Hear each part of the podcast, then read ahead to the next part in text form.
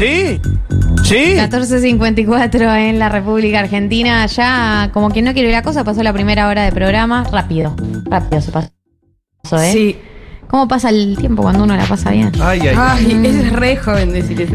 Sí. Es Voy a, voy a joven. decir todas las cosas que son re jóvenes ahora. Empezando por. Que te quedaron pendientes de la apertura. No te entraron.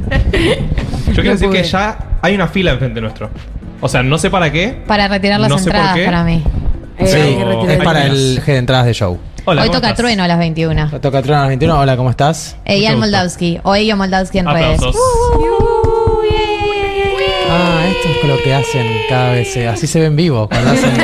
cuando lo, claro, cuando lo escucho digo, ay, qué lindo. Y ahora que lo vi, no. Pero porque Es medio depre. Diego tardó, Diego tardó, pero después lo tira grabado. Mira, Diego, tíralo como lo tirás vos grabado, porque en general no lo sé. Está María también. Es otra gestión.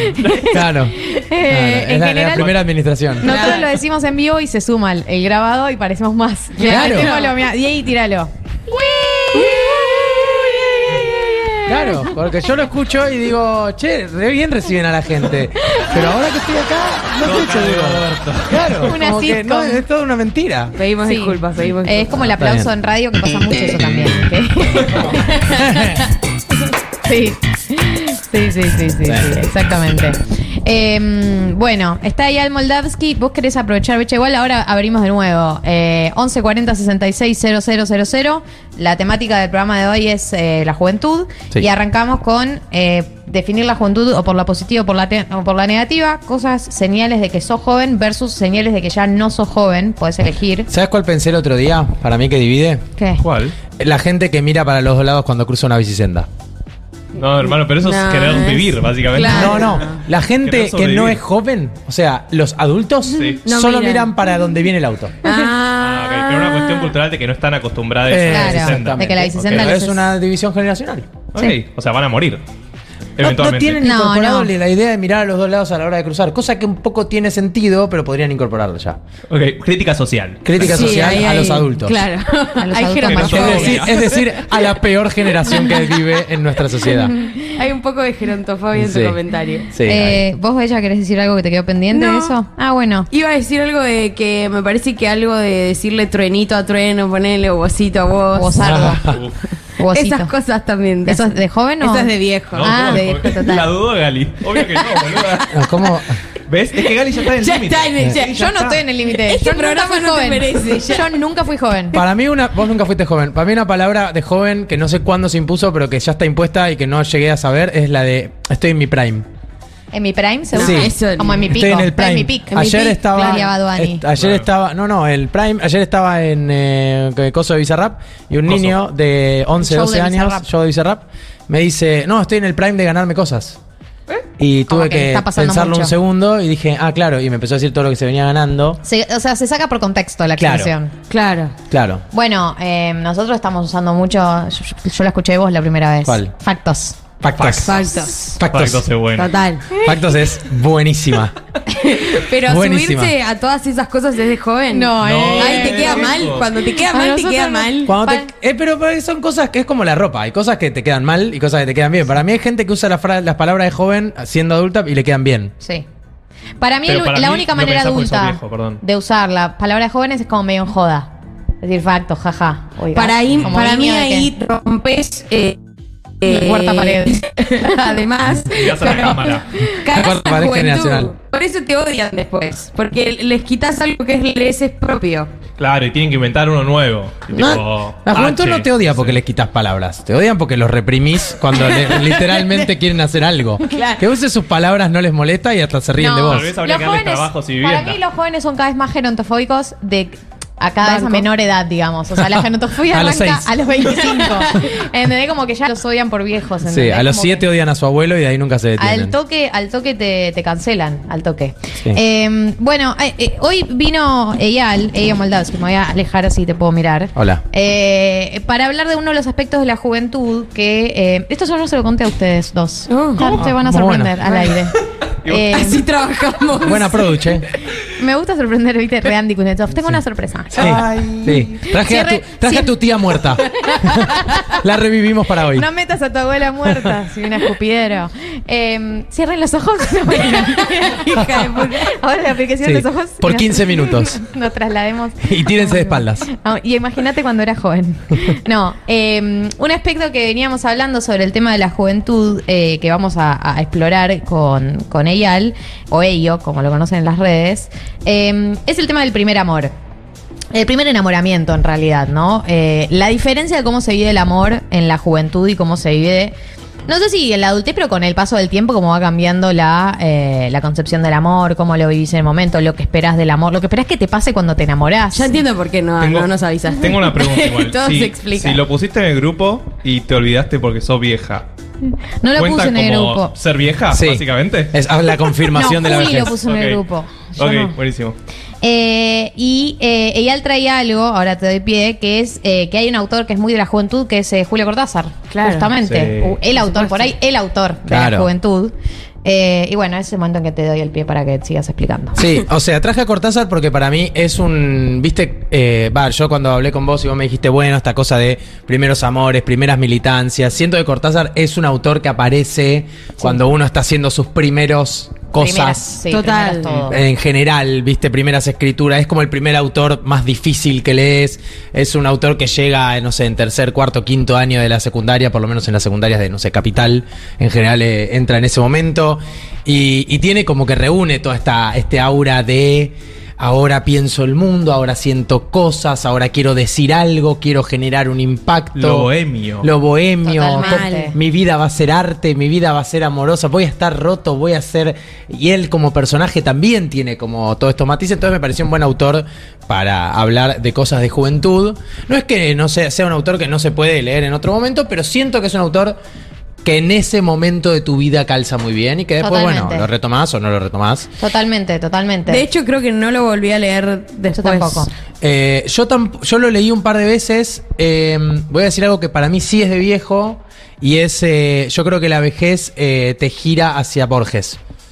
Y te aleja Fue- de Cortázar. Corte- Uh, pará. sí, Uy. Cortázar es de joven y Borges de viejo. Si a mí ya me sí. gustaba Eso es Borges clip. de adolescente, que ya soy un viejo. No, de no, esa edad, eh, no básicamente. necesariamente. La verdad que Borges es muy bueno, pero muy snob siento si te que. gustaba eh, Borges. Claro, un poquito snob. Pero siento que cuando Bueno. sos eh, joven y querés cambiar el mundo, Ahí va Barco. eh, necesitas que Cortázar. ¿Cómo barco? Jugador de Ah, es solamente un colorado. Es todo lo que es. Una persona con pelo rojo. Aparte, todo lo que necesitó Galia. Sí, sí, sí, sí. aparte dije, el jugador de River, chao. Yo también, Ezequiel. Ezequiel. Un saludo a Ezequiel. Eh, no, era un bien ahora. nene de 11 años colorado, todo lo que necesitaba Galia para decir ahí va Pero Barco. vino a, la- a la feria ahí joven y eso hay que valorarlo porque debería estar entrenando. Sí. Vino a conocer a sus coetáneos. A la nueva figura de- definitiva del Club Atlético Juan Román Riquelme. Gracias, Jay. Eh, no, eh, pensaba mm, un aspecto sobre lo que.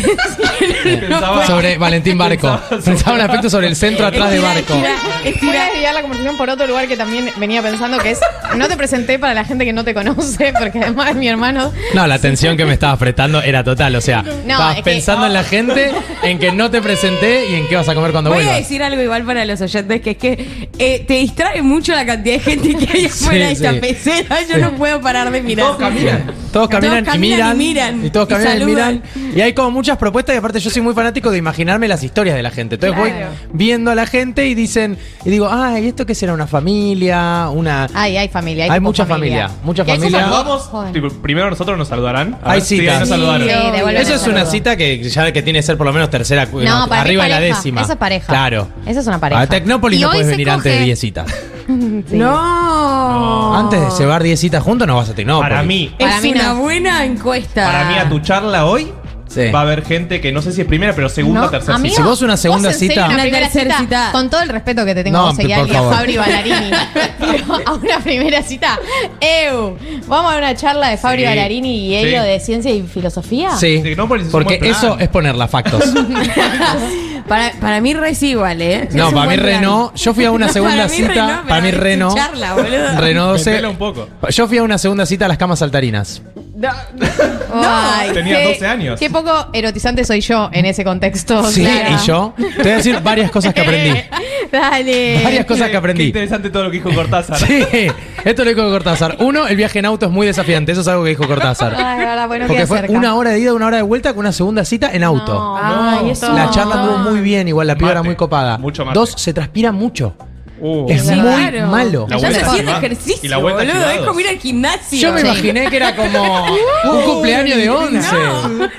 Yo a la media hora estaba desmayándome y nos faltaba media hora más. Ya no sabes qué hacer, pero no querés No, obviamente el que relaciones no hubo, eh, pero, pero, la- pero, pero las risas nos faltaron. Bueno, Cortázar. Volviendo, uno. Eyal Moldavsky es filósofo. Buah, Lo pueden encontrar ponele. como arroba Eyo Moldavsky. ponele. Bueno, se dedica a la, a la divulgación de la Claro, y filosofía. porque ser filósofo es una categoría Bueno, es verdad, muy es verdad. difícil. A mí también no me gusta presentarte vos como filósofa.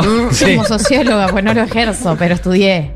Eh, estudió filosofía y es divulgador. Lo pueden encontrar en arroba Eyo Moldavsky para la gente que no lo sigue aún. Ahora sí, podemos encarar el tema Cortázar. El tema Cortázar. todas las derivaciones que Sí. hubo. Mientras vemos si pasa algún otro jugador de fútbol, eh, traje como algo que es la cita, eh, me parece amorosa, de Cortázar, que está obviamente en el libro de Cortázar, conocido como Rayuela, eh, en el capítulo 93, que él da una definición del amor que me parecía muy linda.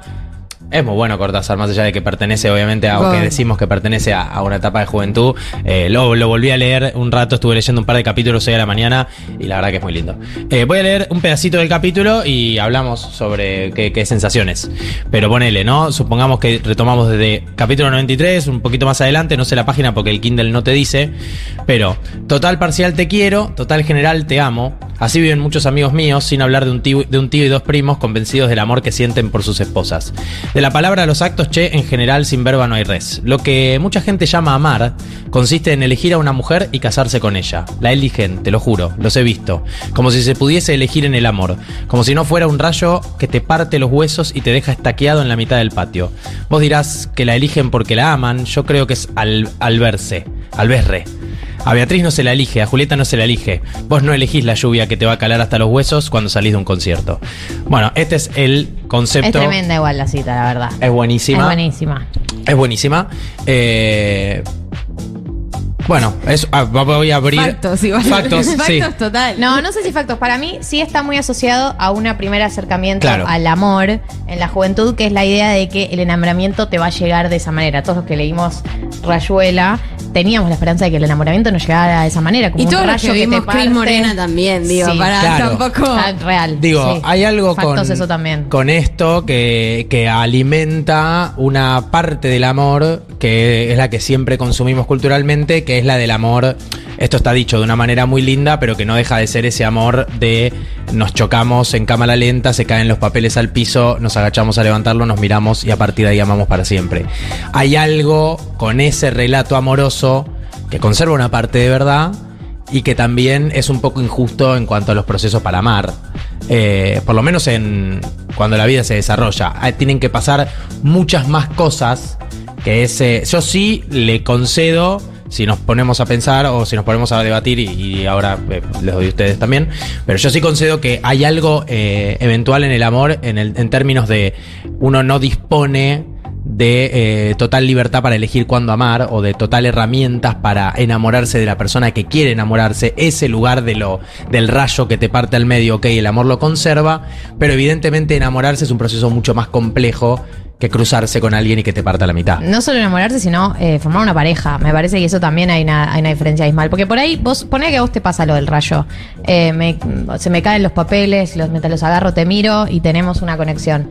Ok, de ahí a poder con esa persona que tuviste ese, entre comillas, rayo o esa conexión o ese amor a primera vista, de ahí a poder construir algo con alguien, son dos conversaciones distintas. Esa es la sensación que me da a mí, que con el paso del tiempo se empiezan a, a distanciar una de la otra. Una cosa es la locura e intensidad del, comienzo, pero ni siquiera digo el enamoramiento, del el- el amor a primera vista, de una conexión muy potente al principio, en la primera cita incluso, o en las primeras citas. Y otra cosa completamente distinta es que con esa persona haya algo para construir sostenible en el tiempo, digamos. Yo creo que eso se, se van alejando mucho, como que uno se pone más cínico, ¿no? No te, no te empezamos a poner más- cínico de que tipo salís con alguien y está muy buena la cita y no es que por ahí de más joven salís y decís, estoy de novia. Yo creo que, eh, volviendo a la teoría de Marto, ahí hay Gracias algo con eh, la idea de. Perdón, discúlpame. Dixit Marto. La próxima escribí así. Filósofo. Eh, eh, hay algo con la idea de.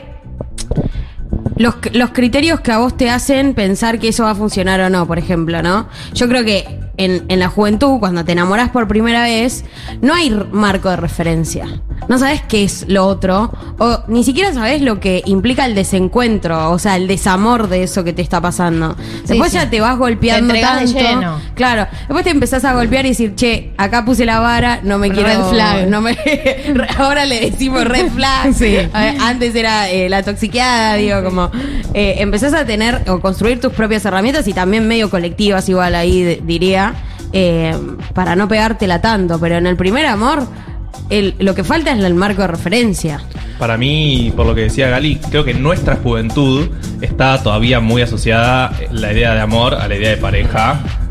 También monogámica. Dios, patria y familia. Como nuestra juventud tal vez fue muy distinta a la juventud de hoy en día que espero haya podido criarse en otro ambiente. Tal vez es un poco lo que nosotros creemos y se siguen criando en esa misma idea de monogamia y Dios, patria y familia. Pero creo que eso que vos decías de antes, el amor era una pareja. Eh, Con el tiempo eso se va diferenciando un poco. Puede eh, ser un flechazo y que tengamos unas buenas citas y que ya sea un buen plan y no vamos a ser una pareja feliz de toda la vida, pero es un buen plan igual. Es un buen plan. Yo creo que igual seguimos reservando el lugar del amor para eso que tiene que ver con eh, lo que mira para adelante, ¿no? Digo, las cosas que Claro. nos cuesta. eh, mira, ahí pasa otro barco, Galia. Las cosas, los que nos cuesta. Hola, Saluda. Marco. Aguante boca. Sí. Qué bien que jugaste el otro día, gracias. Cuesta mucho. 18 eh, años tiene el ser target de, de, de los la charla. Sí. Eh, cuesta mucho decir, nombrar como amor algo que creemos que no tiene, digamos, posibilidad de crecer o que no tiene futuro. Nos Total. cuesta dejarle la categoría del amor. Ah, Para mí hay dos cosas que son interesantes eh, y que son muy lindas. Una es eh, Bauman, creo que es, o Bourdieu, no me acuerdo, que habla de esta idea de, del- de que todo amor es como un primer amor, de que uno cuando se enamora siempre vuelve a sentir en ese primer, en ese ratito de enamorarse toda la potencia liberadora del amor, toda esa sensación de que el amor es un motor, claro, que viene... Es recontra un motor, por que- supuesto. que va por todo, ¿viste? Y, y lo sentís renovado y a pesar de que creaste herramientas para atajarte, eh, porque ya estás más curtido en el amor, Para mí es Bauman el que lo dijo, no, lo, no me lo siento Burdia diciendo eso. tiene elogios, elogio del amor No, y tiene un texto bastante interesante. O sea, ahora lo buscamos, ahora lo buscamos. Pero habla de esta idea de que todo amor parece un primer amor, porque tiene esta, esta potencia de renovarse y esta sensación de, de que no, no tiene pasado el amor, ¿no? ¿no? No importa que ya pasaste por otros amores, no importa que ya creaste herramientas, que ya sabés lo que querés, lo que no querés. eh, el amor no reconoce el tiempo pasado y no le interesa que se la pegó antes para, para pegársela menos. Y hay otra idea que también me parece muy interesante en términos de eh, hasta dónde uno puede aprender a amar o hasta dónde uno crea a Marcos, que es lo que dice Blastos, y esto sí dice es Blastos, que es la idea de Factos. Factos, profesor Blastos, que es la idea de que uno no puede elegir de quién enamorarse, porque uno no puede particularizar el amor. En el sentido, si alguien te pidiera que vos le digas, bueno, ¿por qué te enamoraste de una persona? Eh, Describímelo. Aunque hagas el esfuerzo de sacar 5, 6, 10 características, las enumeres y las separes, no hay forma de que si vos de que si vos pudieras sacar esas cosas y llevárselas a otra persona, te enamores de esa persona. Claro. Claro, no hay una, Hay un algo- cálculo. Ah, no hay un cálculo. Hay algo que pasó en esa persona que tiene que ver con una especie de totalidad de esa persona que solo se dio ahí. Y ese es el gran problema. Porque si uno pudiera elegir cómo amar, tendría muchas más herramientas para lidiar con la vulnerabilidad del desamor y para lidiar con buena parte de los dolores del mundo, que también el amor en muchos momentos lo cura. Eh, pero, pero justamente somos y estamos tan vulnerables porque es imposible elegir de quién enamorarse porque hay algo en el fenómeno de la persona que te enamoraste que de alguna manera es intrasladable. Y siguiendo con esa línea, perdón, Sí, sí. ¿no les pasa que con sus amores de la juventud Sí. recuerdan algo especialmente positivo más allá de lo Total. negativo que puede haber habido en la relación. ¿A qué te referís? Algo de que fueron las primeras veces. Rum, Entonces, rum. mm, Es terrible. Arranca No arranca. eh, como que fueron las primeras veces. Fórmula entonces, con el tiempo, ya todo lo que pasó, un poco le echaba la culpa a la juventud y. Solo era- veo cosas buenas de mis examores. bueno, pobre. eh, El otro se equivocó. eh, la verdad, no lo hacía queriendo. Éramos muy boludes, ambes. Eh, pero- Muy bien la E. Qué, qué bien la sostuviste, Sí, verdad. sí, sí. Eso es muy Ambes, joven. Ambes, Eso es muy joven. Soy muy joven yo. Sí. Eh, pero con el tiempo ya las últimas parejas ya las tenemos en el ojo. Es como... Y la verdad... Está bueno lo que está diciendo. No, no, lo que digo es... La tenés más en el ojo, frase de Sí, viejo. Esa, esa es rarísima, la tenemos en el ojo. Quería soltarle un poco la juventud. Eh, la- eh, no- nadie dijo nunca la tenemos en el ojo. No pertenece a ninguna generación. Esa frase no existe. Sí, como sangre del ojo, ¿no? Sí, sí, Como- ubico- no, para mí es entre ceja y ceja. En el entrecejo la tenés. Claro, Bueno, tenés en el ojo. voy. Lo pri- En la pupila Es una literal. pelusa. es la pelusa del padre de familia. Está ahí.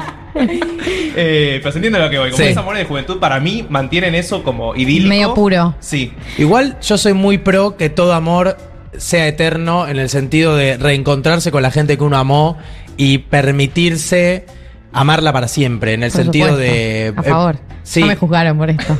Yo no, yo banco que la narración amorosa. Porque al final digo que amar es una eventualidad, ¿no? Es algo muy difícil Sí, de, muy de lograr. difícil. O sea, Total. no que uno ame, que uno ame y el otro lo ame Claro, de que vuelta, suceda el digamos. evento amoroso, ¿no? Que de se ida y dé amor de los dos lados. Claro, y que, El se, encuentro. y que se desarrolle, aunque sea por 5, 10, 15 minutos, ¿no? Digo, que haya un mini desarrollo del amor. Esa, ese fenómeno que pasa muy poquitas veces en la vida, está bien, obvio, después hay gente que realmente te daña Zanetti. mucho, ya estamos en cualquiera, ya la vara está absolutamente anulada. Basta, Galia. Eh, Era igual. Por más, que, por más que hay veces que te dañan mucho y que tal vez esto obviamente eh, corre el riesgo, como todos los discursos de universalizar, sí creo que es valioso pensar que a la gente que uno amó, por más que te que pasaron cosas y que yo tiempo después puedas reencontrarte con el costado amoroso de eso, porque es, pasa tan poco que, que me da pena eh, de, de- Sí, de por perderlo. supuesto, Mm. por supuesto. Eh, Eyal Moldavsky, de las personas. Eyal Moldavsky, no decía bien su propio apellido. Eyal Moldavsky, Tu mismísimo hermano. Tenés tema para y yo, o sea, mi apellido también. Eh, algo que pensaba con respecto al tema del amor y la juventud, eh, que, que es la temática del programa de hoy, eh, es que hay algo eh, sobre lo que vos decías, Eyal, del texto que todavía no sabemos si es Bauman o Bourdieu, eh, Para de mí que es, Badiou, es Badiou. Burdi- Ah, Badiou. Bauman o Badiou, yo dije, como opciones. Ba- no, dijiste Bauman o Bourdieu. Ah, bueno, Yo me te dije, para mí. Bourdieu no Bourdieu no es. es. Ah, entonces Y no Bauman era. tampoco. Bau- Bauman o Badiou era para mí. Entonces para mí es. Badiou. Badiou en el, el elogio del amor. Es como un hablamos Bien. sin saber, pero progre. Sí. No, no, Bauman no es porque Bauman Es- otro. No, Badiou en elogio del amor, entonces. Claro. Bien, entonces eh, vos hablas algo de eh, que todo eh, enamoramiento es como un primer enamoramiento de alguna manera porque tiene algo de, de que uno lo vive con esa intensidad. Y para mí está muy vinculado a la juventud el enamoramiento porque hay algo de esa potencia, ¿no? Vos hablabas de un motor, eh, pero que hay algo de, de potente en el enamoramiento que uno se enamora. Si te enamoras y la otra persona se enamora de vos, Sí. esa sensación y esa potencia de decir, loco, puedo con todo, puedo con mi vida, puedo con todo, de repente te da como un, un- un shot extra de, de energía. Es muy de la juventud, Re. esa potencia, Re. eh, ese optimismo incluso, ¿no? Como a veces enamorarte, te vuelve optimista. Eh, Cuando estás enamorado te sentís recontra, remil joven. Podés hacer todo. Sí. Dormir tres horas, garchar ocho mil, Sí. eh, trabajar. llegar de gira al trabajo. Es terrible. Voy a, voy a opinar al revés de como opiné recién, pero porque me parece que eh, está, sirve para esto. No, no, pero por, por posta. Porque pienso que el, que el amor es un motor. Y también pienso, eh, una vez leí eh, un, un texto de, de Marta Nussbaum que hablaba justamente de esta idea del, del amor como esa, esa fuerza. Es literalmente lo contrario a lo que dije recién, pero me parece que está bueno. Eh, ella decía, el problema con, con poner al amor como esta fuerza súper transformadora es que terminamos creando una especie de religión secular del amor. Claro. Sí, En donde total. uno al amor le pide todo al Sí, final. total, y sí. Eh, y todo lo que antes le pedíamos a la religión en términos de realización individual, se lo pasás a pedir al amor, como que tenés que encontrar esa pretendida media naranja que realmente te, te llene. Y la verdad es que el amor tiene cosas muy nobles, pero hay laburos que hay que hacer solo. Sí. Y si uno va a salir a pedirle al amor que le dé todas las respuestas de su vida, al final eh, todo eso que antes depositábamos en otros lugares, ahora lo transformamos en la palabra amor y convertimos esa religión. de Bueno, amor. sí, perdón, sí, pero sí, ahora, de, de- cuando se pone un poco en crisis en la monogamia, aparece toda esta idea del amor propio y, o sea, ahí también hay un peso de quererse tanto, tanto, ¿o no? Yo creo que es un poco de todo, no me preguntaste a mí, ¿no? Sí, a vos. No. Eh, yo no, yo creo que es un poco de todo y que posta que hay algo que, que, que vino con el feminismo, que es una idea que también hay, hay cosas que me dan bronca de Enojate, hermano. Sí soy. No, que ah, es algo que vengo pensando en el último tiempo de cómo el feminismo fue segregado a conversaciones que tienen que ver con el género nada más. Y no tienen que ver con el género nada más, tienen que ver con la humanidad y, y, tipo Total. vivir en sociedad, y Totalmente. con la política y con un montón de aspectos. Digo que a veces parece que estas conversaciones están limitadas a conversaciones de gente que está interesada en la problemática de género. Pero para mí hay algo de la idea eh, del fe que trae parte del feminismo, por supuesto con Brigitte Pasalo a, a la cabeza, de la, la repartición, digamos, de- del peso del amor, que uno deposita como, como la de jerarquización, como es el término que se usa para la gente que ejerce el poliamor, pero que es un término que se puede utilizar para cualquier persona, no es un de, de, de jerarquica- de, jerarquizar vínculos. La idea de jerarquizar vínculos, que quiere decir de que no haya una persona a la que le pedís de todo y el resto está en segundo lugar, sino que a la- esa persona que asumimos que en general es la que ocupa ese lugar es la pareja, pero de bajarle un poco esa jerarquía y repartir la carga, ¿no? Entre todos otros vínculos, es una idea que tiene que ver con vivir mejor en general, en Total. sociedad, y con ser una persona más amable con quienes te rodean y con no ser un jede de mierda con tu pareja. Eh, No queda, no queda No claro, queda- no queda claro, ¿no? El abstract del paper No se eso. entiende, no se entiende. en inglés fue difícil la parte de eso de la traducción. Don't be a de mierda. Eh, pero que bueno, que posta que, que en ese sentido siento que el feminismo aportó categorías súper interesantes para pensarse y repensarse y ser más piola a la, hora de pensar vínculos, pero que a veces esas categorías no se democratizan como a mí me gustaría, porque obviamente quedan segregadas a las conversaciones de género y del feminismo, pero que no sirven a todos, o sea, a cualquier persona le sirve esa idea, ese concepto. Eh, Total, eh, para mí el feminismo es profundamente humanista. Digo, en la segunda etapa de la discusión, cuando se- la discusión deja de ser las muertes, los asesinatos, eh, la diferencia eh, de salarios como cuestiones elementales que no deberían pertenecer a la discusión porque ya tendrían que estar saldadas, lo que viene después de eso es una discusión mucho más humana, mucho más sensible, que tiene que ver con cómo nos vinculamos las personas entre nosotros. Ese total. para mí es el verdadero planteo. Lo de jerarquizar es muy interesante y es un concepto fenomenal, pero para mí hay otro concepto que ahora eh, se instala mucho, o que por lo menos yo lo tengo muy instalado, y que es definitivamente gracias al- a las discusiones que trajo el feminismo, que es el concepto del cuidado.